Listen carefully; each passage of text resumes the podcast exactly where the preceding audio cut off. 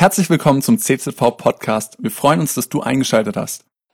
Ihr Lieben, ich freue mich ganz arg, dass ich hier sein darf. Ich, ich hoffe, ich bin nicht zu leise.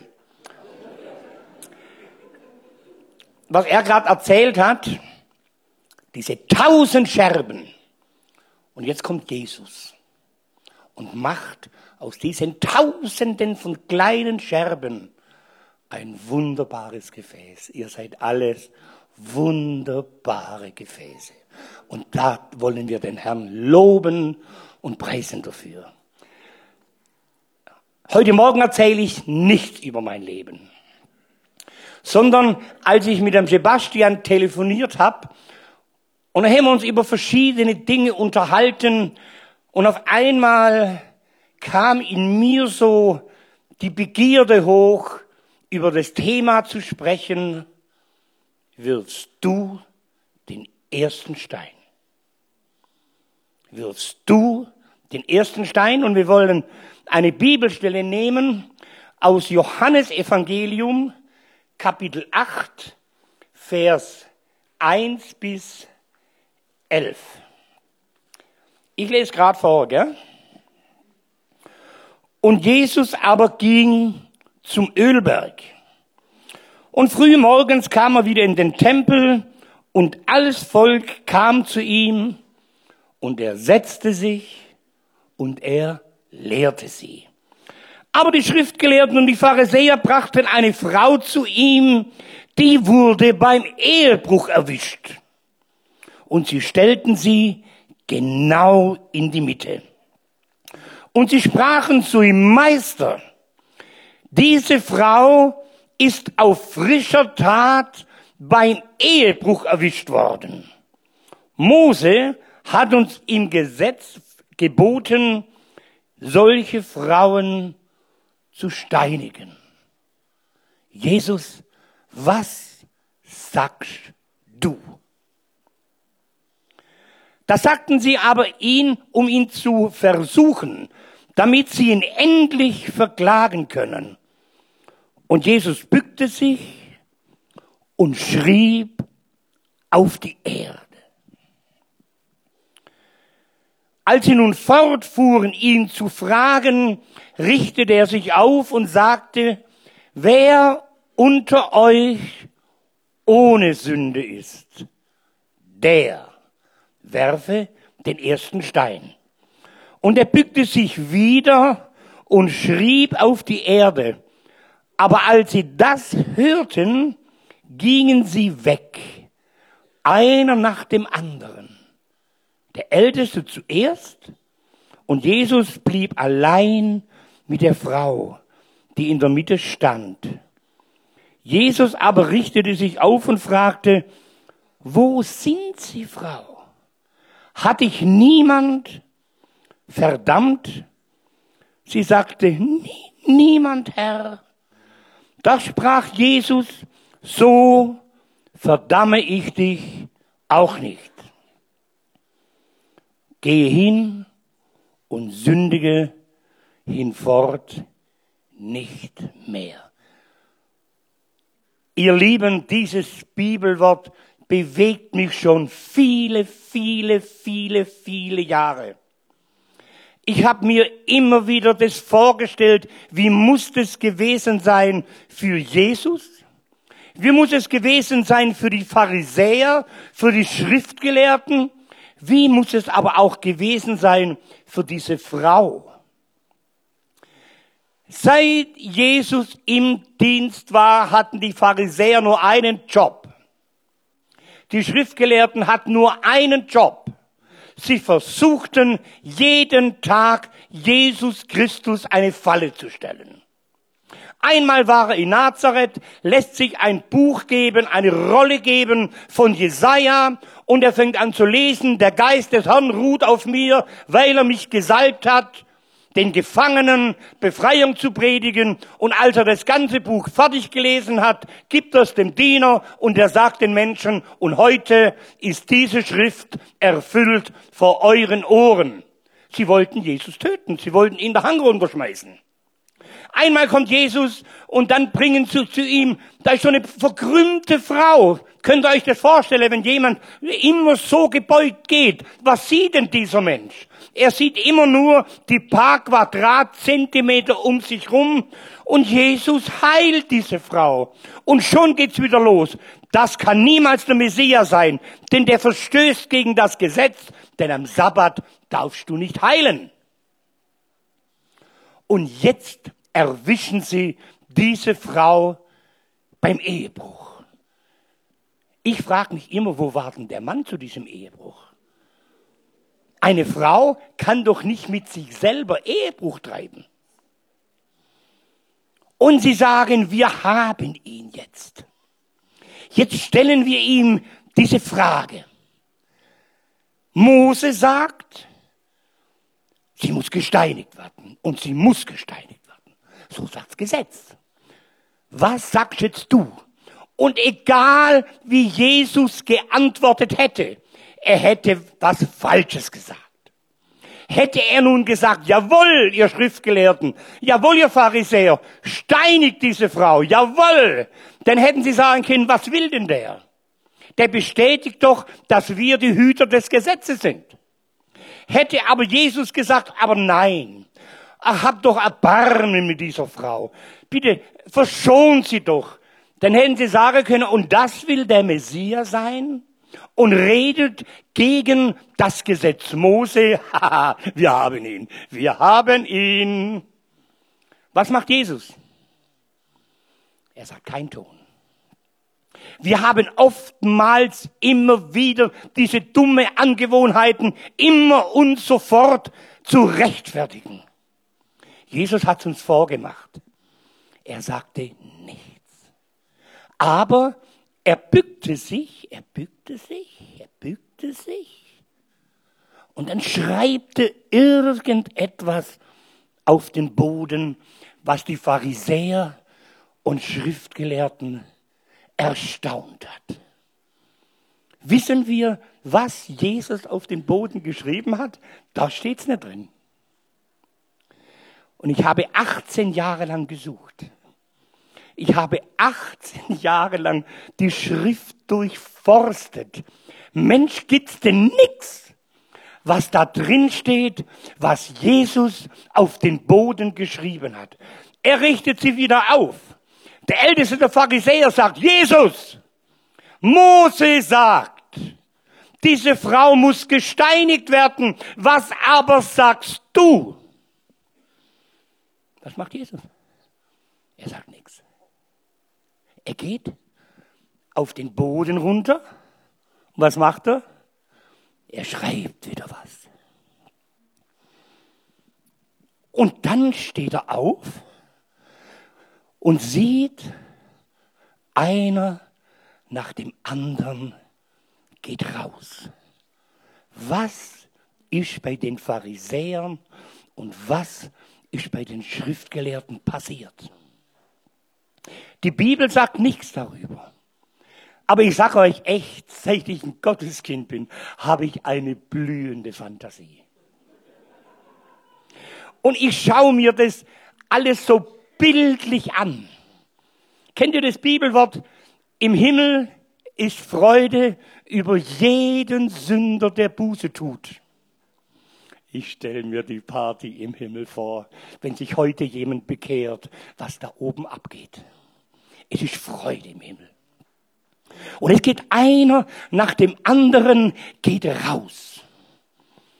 Fangen wir an beim ältesten der Schriftgelehrten.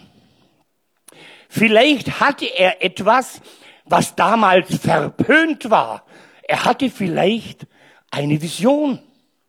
Vielleicht hatte er ein Gesicht, einen Eindruck. Und er sah vielleicht nur diese zehn Gebote. Und er liest das Gebot Nummer eins und in seinem Herzen heißt es schuldig. Er liest das zweite Gebot und, und in seinem Herz heißt es schuldig. Gebot drei, vier, fünf bis Gebot zehn schuldig, schuldig, schuldig. Und er hat in der Gegenwart eines Sündlosen nicht mehr ausgehalten.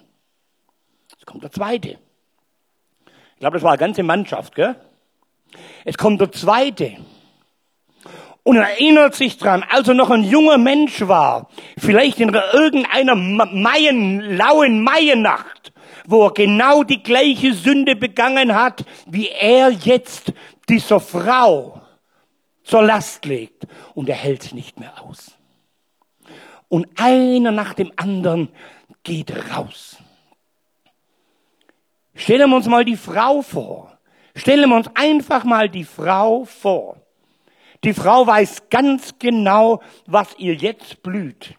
In meiner Nachbarschaft in Freiburg, in Emmendingen, da, ist ein Mann aus dem Libanon. Und der fuhr mit seiner Tochter in den Libanon, damit sie gesteinigt wird. Der Grund war, weil sie einen Christen als Freund hatte. Und das Mädchen wurde gesteinigt. Die hat nicht überlebt.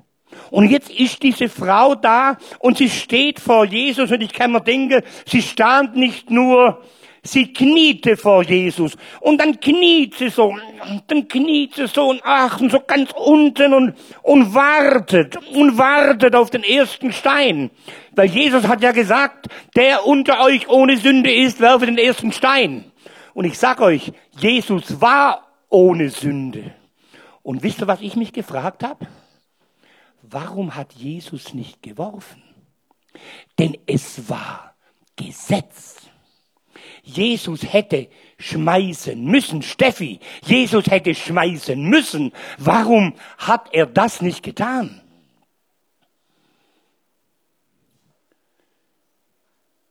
Und das hat mich beschäftigt. Jesus, wir, lesen in der Bibel, Jesus war des Gesetzes Erfüllung. Und da schmeißt er nicht. Obwohl er es hätte nach dem Gesetz des Mose tun müssen, weil der neue Bund, Jesus ist noch nicht gestorben.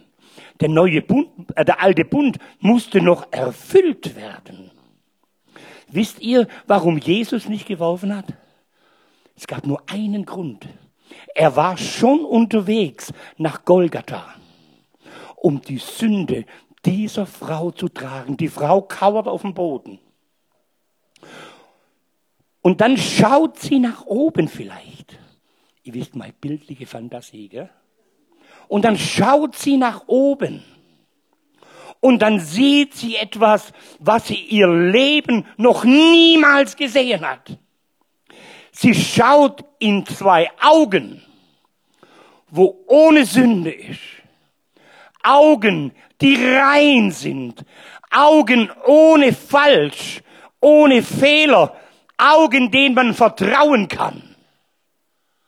Und sie guckt und sie sagt genau, dieser Mann, dieser Mann, der darf werfen, denn dieser Mann ist ohne Sünde. Ist euch eigentlich schon was klar geworden? Wir alle waren schuldig vor dem lebendigen Gott. Und wir alle haben den Tod verdient. Und wisst ihr, da gab es einen Jesus Christus, der vor 2000 Jahren im Garten Gethsemane anfing, für dich und für mich zu ringen. Vater, ist es möglich, dass dieser Kelch an mir vorbeigeht. Aber nicht mein Wille, sondern dein Wille geschehe. Die Frau kniet am Boden und wartet auf den Stein und es kommt kein Stein. Und dann hört sie Jesus fragen, ist denn niemand da, der dich verklagt? Und dann sieht sie, da ist ja keiner mehr da. Und sagt sie, nein, Herr, niemand. So verdamme ich dich auch nicht. Jesus hat zu dir gesagt, so verdamme ich dich auch nicht. Anita, so verdamme ich dich auch nicht. Wisst ihr, wer Anita ist? Das ist meine Frau. Und wisst ihr, was meine Frau mir heute für ein Geschenk gemacht hat? Am Hochzeitstag reiste sie 350 Kilometer, um heute mit uns im Gottesdienst zu sein. Ist das nicht schön? Ist das nicht schön? So, so ist der Herr. Ich sage, ich habe den Tod verdient. Ich sage es euch ganz ehrlich. Ich habe den Tod verdient. Aber Jesus hat meine Schuld ans Kreuz von Golgatha getragen. Aber wir sind immer noch nicht. Was schrieb Jesus auf die Erde? Gibt es eine Stelle in der Bibel, wenn sich jemand weiß, bitte Finger hoch. Gibt es eine Stelle in der Bibel, wo drin steht, was Jesus auf die Erde geschrieben hat? Ich hab's gefunden. Ich hab's gefunden. Für alle, die eine Bibel haben, schlagt mal auf Jeremia Kapitel 17.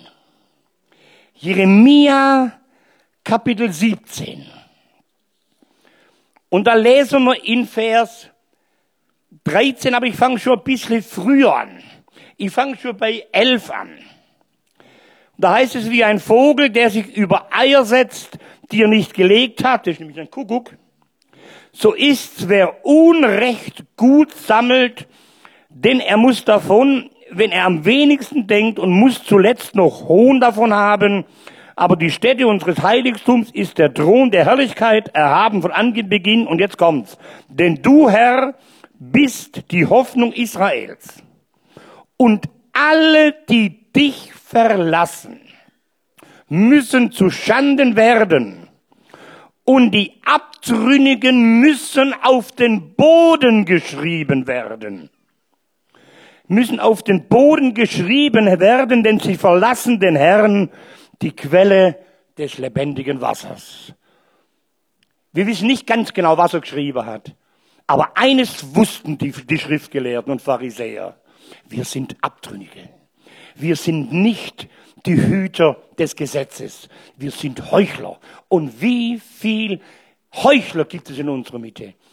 Da, da, da, legt man Wert auf dieses und dann legt man Wert auf das und du darfst keinen Kaffee mehr trinken und du darfst keine Kohle mehr trinken, das ist Sünde und du darfst das nicht mehr und du darfst jenes nicht mehr und vor lauter du darfst nicht, du darfst nicht, du darfst nicht, hast du gar keine Zeit mehr, die Freiheit der Kinder Gottes zu genießen, weil du nur noch beschäftigt bist. Das darf ich nicht und das darf ich nicht, oh, das darf ich auch nicht, da darf ich nicht hingucken, da soll ich nicht hingucken. Ah!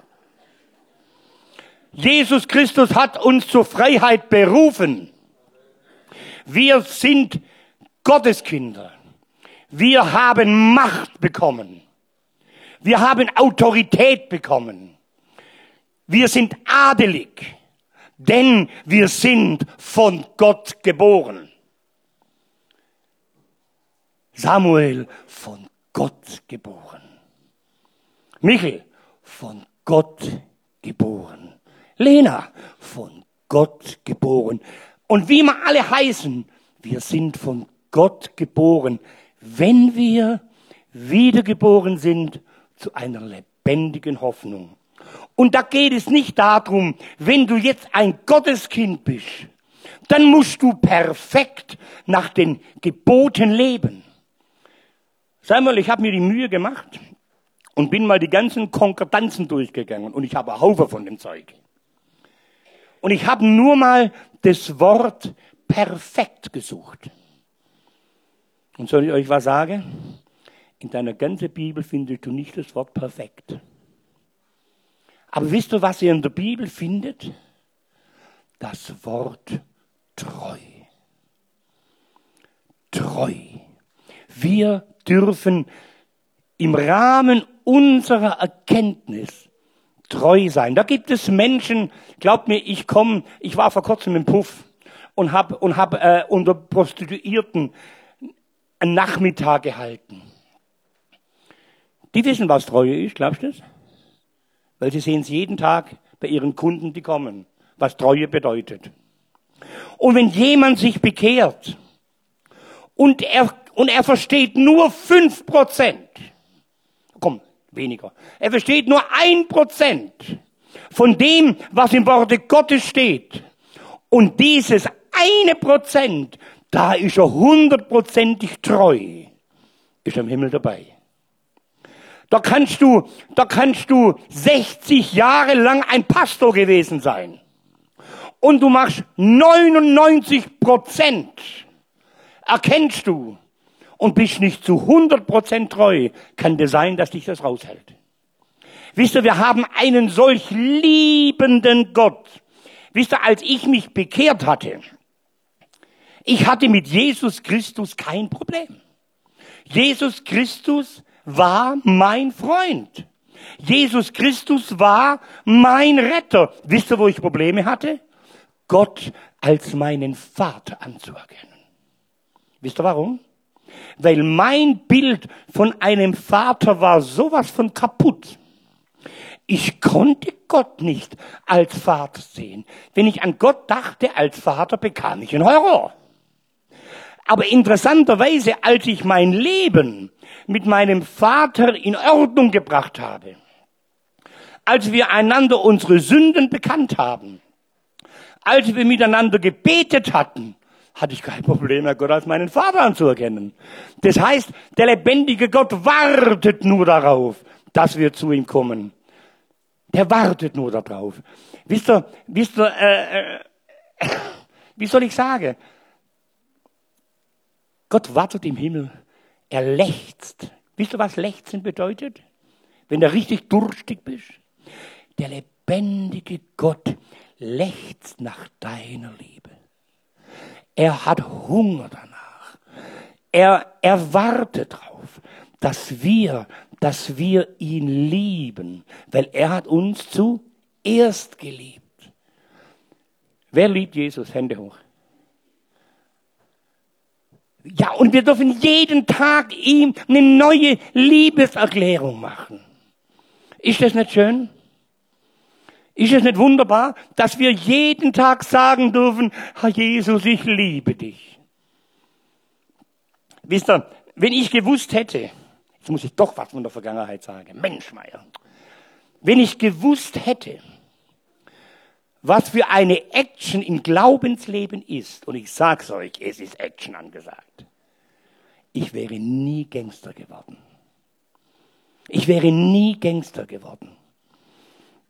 Ich bringe euch ein Beispiel. Ich war in Südafrika und äh, wir von der Bibelschule sollten in Südafrika, in Kapstadt, eine Einleitung machen zum Gottesdienst. Und da gab es ein Ehepaar in Südafrika, die Frau tiefgläubig, der Mann total ungläubig, die lädt ihn schon 25 Jahre ein zum Gottesdienst, der kommt nie.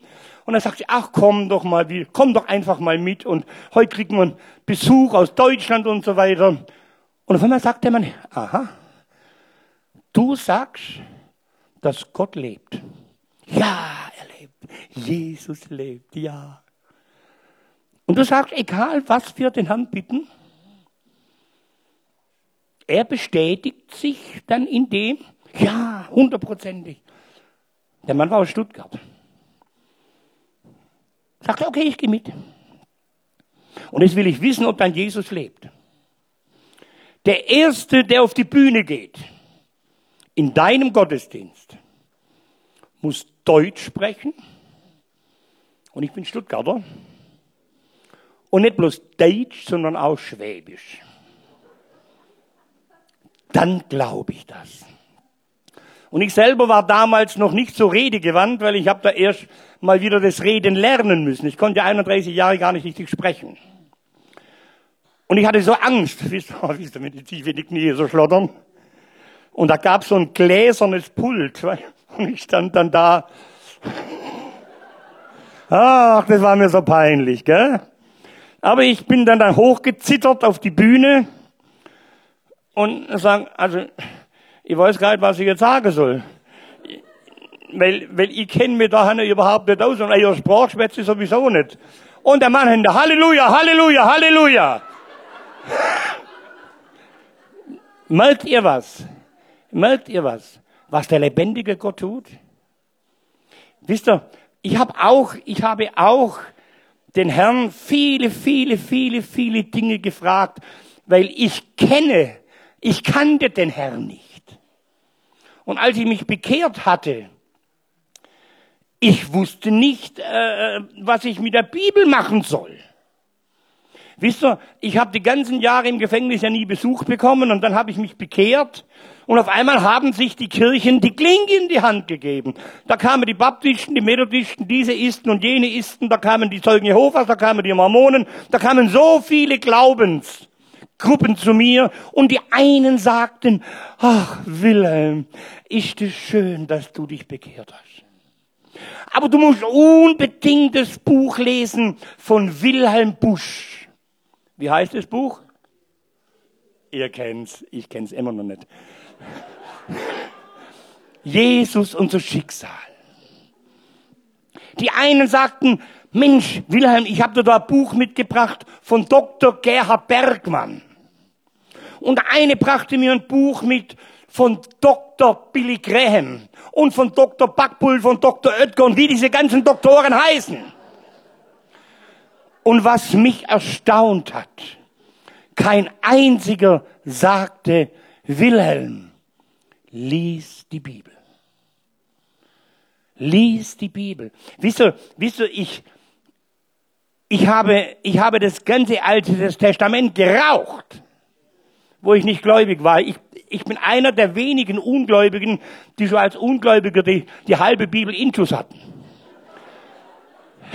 Es ist so. Es ist so. Und dann, und dann habe ich begonnen, das Wort Gottes zu lesen und das Wort Gottes zu studieren. Und ich sag's euch, ich habe von den ganzen Büchern immer noch eins gelesen. Aber was ich gelesen habe, ist das Wort Gottes. Ich lese jedes Jahr ein bis zweimal die Bibel komplett durch. Ich brauche das einfach. Es gibt sicherlich gute Bücher und wahrscheinlich ist das Buch Jesus unser Schicksal ein, ein geniales Buch. Aber das, die Hauptlektüre soll für uns sein das Wort Gottes. Und eines Tages hatte ich mit Gott einen Dialog. Wisst ihr, man hat mir so viel über meine Kindheit erzählt, so als Baby, dass ich nicht mehr durchgeblickt habe. Und ich habe die Erfahrung gemacht, wenn ich den Herrn etwas frage, dann kriege ich in seinem Wort die Antwort. Ja, dann fragte ich, Herr, ist es wirklich wahr, dass mich meine Mutter auf dem Feld weggeschmissen hat? Bitte gib mir eine Bestätigung in deinem Wort. Wieder Frage an euch. ich hab's. Wieder eine Frage an euch. Kann das sein, dass meine Geburt live in der Bibel beschrieben ist? Live? Genau so wie es war? Meine Mutter hat mich nicht gewickelt, die hat mich nicht gefüttert, nichts mit mir gemacht. Meinst du, das steht in der Bibel drin? Weil ich will es von Gott ganz genau wissen. Ich bin einer, der es ganz genau wissen muss. Ah, jetzt habt ihr keine Folie mehr, jetzt bin ich dran. Und dann, was ich nicht mache, ich, ich mache das nicht gern Bibel aufschlagen und wusch. Aber ich war so in Not. Ich war so in Not und sage, ich schlage jetzt einfach mal die Bibel auf, wusch, und das ist's. Mit zu den Augen. Und dann, und dann kriege ich den Hesekiel. Kennt ihr den Hesekiel? Das ist der Knochenprediger der über die toten Gebeine weissagen soll. Gell? Und meine Frage war, Herr, wie war es bei meiner Geburt? Gell? Und wisst ihr, wie der erste Vers heißt? Johann, Johann, äh, Hesekiel 16, Vers 4. Und jetzt setze ich noch meinen Namen ein. Wilhelm, bei deiner Geburt war es so. Glaubt, glaubt ihr, dass mir die Tränen runtergelaufen sind? Wilhelm, bei deiner Geburt war es so, am Tag, als du geboren wurdest, wurde deine Nabelschnur nicht abgeschnitten. Man hat dich nicht mit Wasser gebadet, dass du sauber wirst. Man hat dich nicht mit Salz abgerieben. Man hat dich nicht in Windeln gewickelt. Niemand sah mitleidig auf dich herab und erbarmte sich, dass er etwas von all dem an dir getan hätte, sondern du wurdest aufs Feld geworfen. Und da bekam ich eine Echtheit über das Wort Gottes. Wisst ihr, es sind so viele, die sagen, Mensch, Wilhelm, wie kannst du an ein Buch glauben, das 2000 Jahre alt ist? Ich glaube an Jesus Christus. Und ich glaube, dass die Bibel Gottes Wort ist. Wisst ihr, der Herr ist so treu. Und wenn wir das tun, was in seinem Wort steht, dann bestätigt er das. Kennt ihr die Bibelstelle im ersten Johannesbrief? Wenn wir unsere Sünden bekennen, ist er und er reinigt uns von aller Jetzt. Ich stehe ein halbes Jahr vor der Entlassung und ich lese das Bibelwort. Ich sag mal, für mich ist es einfach. Herr Jesus, vergib mir alle meine Sünden, Amen, erledigt. In mir heißt, Helmi, du, man hat immer Helmi zu mir früher gesagt, Helmi, du musst sie bekennen. Ja, was meinst du? Ja, was hast du getan? Ach, das meinst du. Ja, ich habe das gemacht, das gemacht, das gemacht, das gemacht, das gemacht. 150 Straftaten aufgezählt. Amen. Jetzt ist es erledigt. Dann wurde mir bewusst, über 100 Freisprüche bekam ich. Und ich war schuldig. Ich ja, das kannst du von mir nicht verlangen. Ich habe 14 Jahre Knast hinter mir. Und wenn ich jetzt bekenne, Samuel, dann kriege ich nochmal 15, 20 Jahre Knast. Das mache ich nicht. Wolltest du es machen? Nee, ich mache das nicht. Ich mache das nicht. Ah, yeah. In mir heißt, Wilhelm bekennt, dann bin ich treu und gerecht. Dann habe ich dem Staatsanwalt geschrieben, sehr geehrter Herr Staatsanwalt, Sie können sich sicherlich noch an mich erinnern, er konnte sich gut erinnern, und habe ihm dann geschrieben, dass ich mein Leben Jesus übergeben habe, aber die Bibel sagt so und so, und diese hundert Freisprüche, wo ich bekommen habe, ich bin schuldig, schuldig, schuldig, schuldig, schuldig. Und ich schmeiß noch den Brief ein und dann denke ich, wie konntest du, wie konntest du? Bin in meine Zelle und habe noch einen Kleiderbügel geholt. Du kennst diese Drahtkleiderbügel. Habe ich noch einen Hager gemacht, dass ihr das rauspulen kann. Aber es ging nicht mehr und der Brief war weg. Und ich wusste, wenn jetzt ein weißer Brief kommt, so ein flacher weißer Brief, dann ist alles gut. Kommt aber so ein, so ein, so ein, so ein grün-blauer Brief, etwas dicker, dann hat man eine letzte Stunde geschlagen. Sechs Wochen später sagt der Beamte, äh, Wilhelm, in deiner Zelle liegt ein Brief. Ich bin ganz vorsichtig in meine Zelle. Ich habe geguckt. Da lag ein Brief so dick. Grün-blau. Ich mache den auf. Anklageschrift. Bin ich zum Pfarrer. Der wusste, dass ich gläubig bin. Sag, Herr Pfarrer, das und das ist passiert. Ich habe das in der Bibel gelesen. Und jetzt habe ich dem Staatsanwalt geschrieben und jetzt habe ich Anklageschrift gekriegt. Und sagte, bist du noch zu retten? Du kannst doch die Bibel nicht wörtlich nehmen. Aber, das, aber dir gehört es nicht anders. Ich bin in meine Zelle und habe dann mal den, die Anklageschrift durchgelesen. Es waren wieder über 100 Anklagen und ich habe nur mal die Einzelstrafen zusammengezählt. Weißt du, so da für, beim Graub acht Jahre, für das, das, für das, das, für das, das, für das, das, für das, das. Und ich habe dann so mal diese Zahlen zusammengerechnet und ich kam auf 123 Jahre. Also Strafzusammenzug gibt's wieder 15 bis 20 Jahre. Ich bin zum Pfarrer gegangen. Sagte Wilhelm, ich habe das gesagt. Du darfst die Bibel nicht wörtlich nehmen. Und dann habe ich mich vorbereitet zu meiner Verhandlung, weil irgendwann gibt's Verhandlungen und dann sehe ich, dass hinten drin noch ein Blatt ist. Ein weißes Blatt. Und ich ziehe das Blatt raus und da, dann steht drauf, lieber Bruder Bund. Mich hat noch nie jemand Bruder genannt, gell? Alle diese Straftaten, ich kann mich noch gut an dich erinnern und so weiter, alle diese Straftaten, die du jetzt bekannt hast, stehen nicht im Verhältnis zu dem, warum du jetzt im Knast gesessen hast. Und alle Straftaten werden eingestellt, jetzt kommt mein Lieblingsparagraph, nach Paragraph 154 StPO. Und zu deiner Entlassung am 15.02.86 wünsche ich dir Gottes reichen Segen. Soll ich euch was sagen? Samuel, wenn du deine Sünden bekennst, dann ist wirklich treu und gerecht. Ist das nicht schön? Ihr habt um elf Termin, habe ich schon gehört, gell? Ihr Lieben, wisst ihr, wenn ich, wenn ich anfange zum Schwätzen, ich bin nicht mehr zu stoppen. Wisst ihr, ich habe, ich habe 31 Jahre nicht geredet. Das heißt, geredet schon, aber gestottert und ich konnte nicht fließend sprechen und ich konnte nicht lesen und ich konnte nicht richtig schreiben. Und dann sagen die Leute zu mir, Wilhelm, du musst Zeugnis geben. Ja, ich kann doch nicht schwätzen, Samuel. Wie soll ich Zeugnis geben? Und da habe ich gebetet und gesagt, Herr, wenn es dein Wille ist, dass ich Zeugnis gebe, dann musst du mir meine Sprache geben. Und er gab mir die Sprache. Und wie? und wie. Wisst ihr, aber es ist auch so, wir Gotteskinder, wir haben so, so eine schlechte Angewohnheit. Kennt ihr das? So, wir schlagen manchmal die Menschen mit Bibelworten tot. Ich kann nicht so, so sülzen, ich kann es nicht. Wisst ihr, der Paulus, der, der Paulus hat mal an einer Stelle gesagt, ihr seid der lebendige Brief Gottes.